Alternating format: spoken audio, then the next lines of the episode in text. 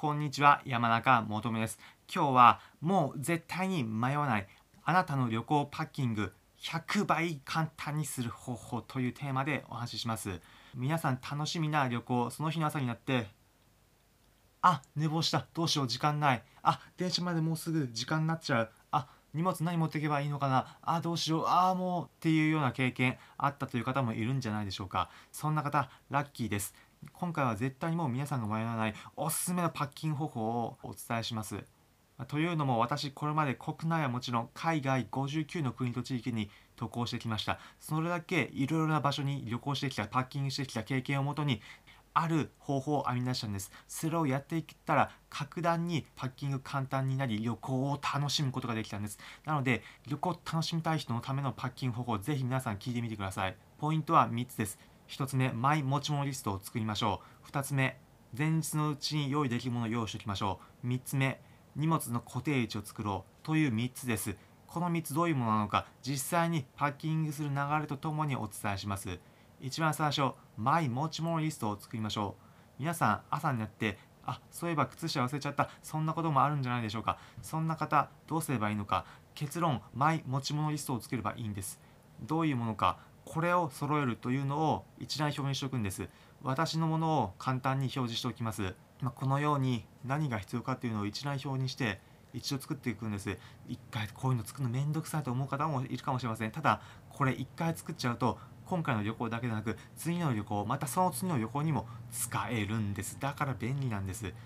人によって何が必要で何が必要じゃないというの分かれるかと思います、まあ、なので今回作る方は私のもの一覧は概要欄に貼っておくのでそちらも確認しながら自分のものを作ってみてください。ということで今回はこの一覧表に従って持っていくものを用意していきます。今回は2泊3日の国内旅行に出かけるのでそれに沿って用意していきます。一番最初アメニティ最初歯ブラシと歯磨き粉。歯ブラシは自分のものを持っていきます。で、まあ、専用のケースのようなものを私は用意しているのでそれに入れてあと歯磨き粉はこのように小さなケースにも入る大きさのものを用意しているのでそれを入れて持っていきます。これですね。まあ、ちなみに機内のあ事前預け入れ荷物だったら大丈夫なんですけど手荷物だと 100g 以上の歯磨き粉とか液体とか持ってるとその場で没収されちゃうので注意してください。なのでこの歯磨き粉はこの小さなサイズにもしてます、えー、洗顔剤ですね。洗顔剤、まあ、ホテルにもついてる場合あるんですが私の場合はま自分のものを持っていきます。次シャンプーとボディーソープですね。これらも液体で飛行機で乗る旅行の時機内に持ち込むと 100g 以上の場合は廃棄されてしまうのでこういった小さいサイズのを持っていきます。で髭剃り髭すぐ伸びてきてしまうという方はま自己自身のものを持っていってください。髭剃りクリームも同じです。ウェットティッシュ国内旅行だったらそれ前なんですけど海外旅行行ったりする時とかは、まあ、急に何かベトベトになったりする時とかもあるので持っていきます。ワックス持っていきます。これらのところさらに女性の方だったら化粧品やケア用品などもさらにご自身で必要なものを入れてください。次に日用品。普段私コンタクトレンズをしていて入浴後はメガネをかけているのでメガネそしてメガネケースを持っていきます。次にコンタクトレンズ。コンタクトレンズ今回2泊3日なので今つけているものとプラスして2日分のコンタクトレンズあればいいんですが余分に1日分プラスして持っていきます、まあ、というのもコンタクトレンズ途中でなくしたりずれてしまう時もあるのでだいたい旅行に行く時は少し余裕を持たせて多めに持っていっています。目薬持っていきます。次に衣類。今回2泊3日ということで2日分の衣類があればいいので2日分の T シャツと2日分の下着そして2日分の靴下。これで衣類全てです。まあ、あと今は着てないんですが後でまジャケットは羽織っていくのでそのジャケットに関しては普段着として着ていきます。次に洗う用のタオル。ホテルについているタオルだとどうしても泡立ちが悪いという時も皆さん経験あるんじゃないでしょうか、まあ、ということで私は実際に普段自分が使っているタオル洗う時に使うタオルを持っていっています。もう一つ体拭く用のタオル。これもホテルに大体ついている場合が多いんですが国内はいいんですが海外だとこういうのない時もあるので海外旅行行く時は私持って行ってます。ハンカチ必要だという方は持ってってください。水着今回は泳ぐ予定ないので持っていかないんですがプールなどまたバカンスので行く時は水着を持っていきます。そしてコート。冬の寒い時期追加で何枚か羽織りたいという時にはコートも持っていきます、まあ、衣類他にも皆さんこだわりがあると思うので必要なものは適宜持ち物リスト追加してください。次携行品、まあ、お金は財布に入れて持っていくんですが海外だとこれまで行った国だとすでに持っているお金持っていく場合もあります。例えば今まで1回台湾に行ったことある。そして今回2回目の旅行3回目の旅行、まあ、台湾だけでなく今回ベトナム2回目の旅行だったりする時前回持っていたお金の余りがあったりするのでそれは持っていきます。こんな台湾のお金だったりあとお金だけではなくて例えば台湾とかだと日本の Suica のようなこういう IC 系のカード UU カードまたは EG カードっていうんですがっていうものも使えたりするのでそういうものは持っていったりしてます、えー、と次にクレジットカード。ま、これ国内旅行の場合は皆さんが普段使いのものを持っていかれればいいと思います。海外の場合だとキャッシングといってクレジットカードを使って ATM 海外で現金冷やす時があるのでそのキャッシング用のカードも持っていきます。パスポート海外行く時は皆さん忘れないでください、まあ、イエローカードというのは海外特定の地域行く時に黄熱病の予防接種を受けたことを証明するカードなので国内旅行は必要なので持っていかないです。折りたたみ傘いつ雨降るかわからないのでこれを持っていきます。帽子も日差しが強いところへ行く場合は持っていきます、まあ、サングラス、まあ、今もすでにしてるんですけどこれも持っていきます。日焼け止め持っていきます。爪切りは2泊3日の場合は必要ないんですが2週間とか3週間ぐらい長期旅行するという時は途中で切る必要も出てくるので持っていきます、まあ、輪ゴムを何か縛るものが必要な時だと便利なので輪ゴムを持っていきます。ボールペン何か気にする時、まあ、飛行機の中で何か証明書みたいなものを書く時とかも使えるのでもうこれも持っていきます、まあ、フライト中機内モニターがついているようなタイプだといいんですがそういったものがなくて暇になる場合があるのでそういった時は本を持っていきます、えー、耳栓アイマスク普段と違うところだと寝づらいという方は持っていってください。えワイヤー鍵や南京錠海外行った時だとロッカーがあってそこに自分で鍵を閉めなきゃいけない場合があるのでそういった時は持っていきます、えビニール袋何か急に荷物増えた時などに入れるのに便利なので余分に持っていきます。簡易スプーンとフォークというのは日本だとそんなことないんですが例えば皆さんお弁当を買ったりとかスーパーとかコンビニで何か惣菜買ったりとかする場合もあると思います、まあ、そういった時大体一緒に割り箸とかスプーンとか入れるまたは自分でセルフで持って行ったりできると思うんですが、まあ、海外だとそういうこともなくて持ち帰ってみると食べる時に使うスプーンや箸がないということもあるのでそういった時に備えて簡易スプーンやフォークなどを自分で用意しておきます、えー、イヤホン持っていきます。マスクはこれ撮影している時はまだコロナウイルスの警戒下なのでマスクはしていきます。携帯電話の充電器持っていきます。えっと、マッチ変換プラグというのは海外だと日本とはコンセントの形状違ったりするのでそういった時に日本で普段皆さんが使っているものを利用するとにプラグ変換できるので重宝してます、まあ、PC ですね。持っていきます、え PC 用の充電器を持っていってあと国内旅行だと Wi-Fi も、まあ普段私ポケット Wi-Fi 持っているのでそれの充電用のセットも持っていきます。海外旅行の場合はポケット Wi-Fi 使えないので持っていかないです。もう腕時計私は普段しないんですが普段するという方は当日の朝忘れないようにつけていってください。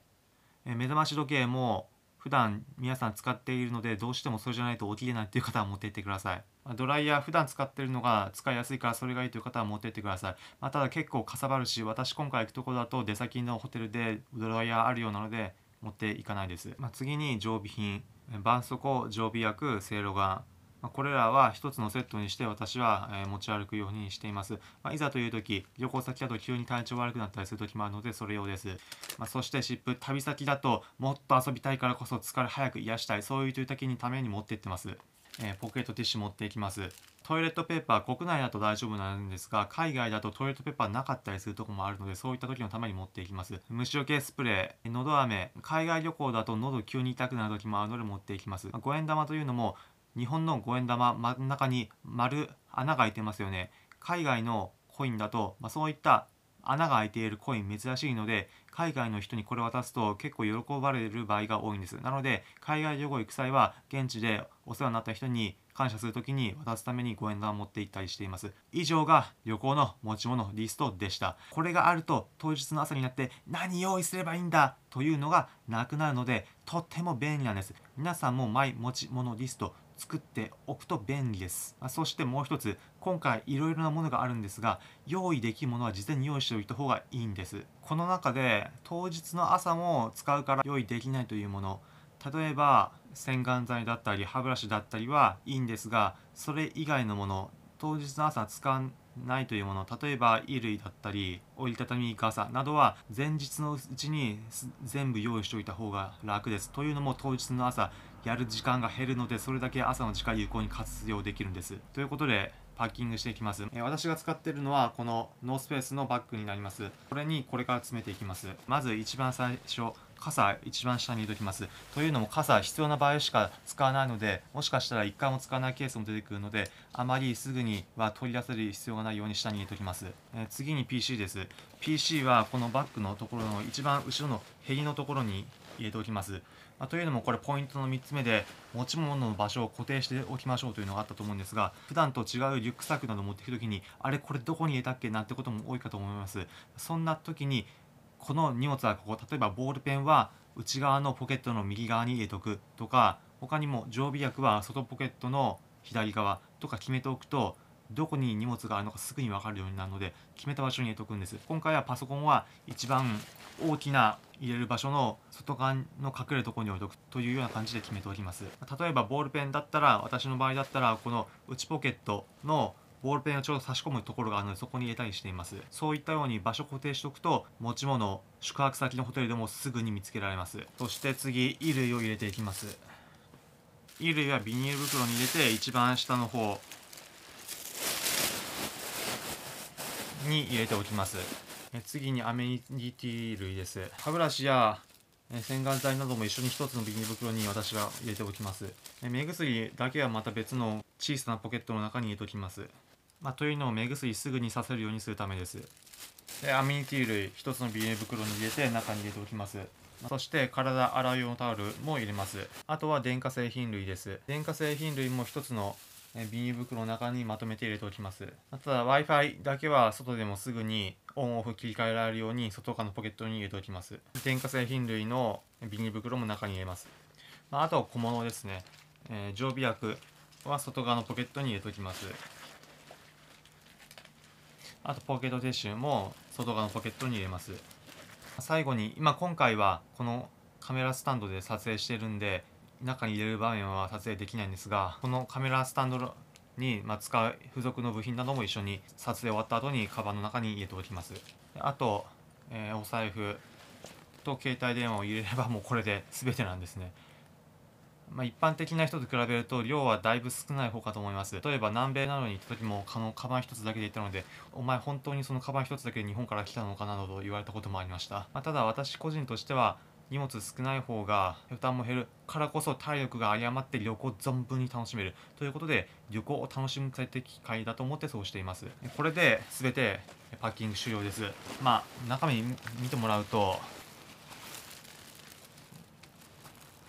だいぶ有り余ってるんですよね。まあもう全然ゆるゆるというか、ね、何でもまだ入るよという感じなんですがまあその分は旅先で楽しいお土産買って持って帰ってこいと思ってます。最後に今回のまとめです。皆さんが焦らずに旅行を楽しむためのパッキング方法ポイント3つ。1つ目マイ持ち物リストを作りましょう。2つ目前日のうちに用意できるものは用意しておきましょう。そして3つ目荷物の固定位置作っておきましょう。この3つで皆さん煩わしいパッキングの悩みから解放されて存分に旅行を楽しめます。皆さんぜひ今度の旅行を楽しんでください。それではまた次回お会いしましょう。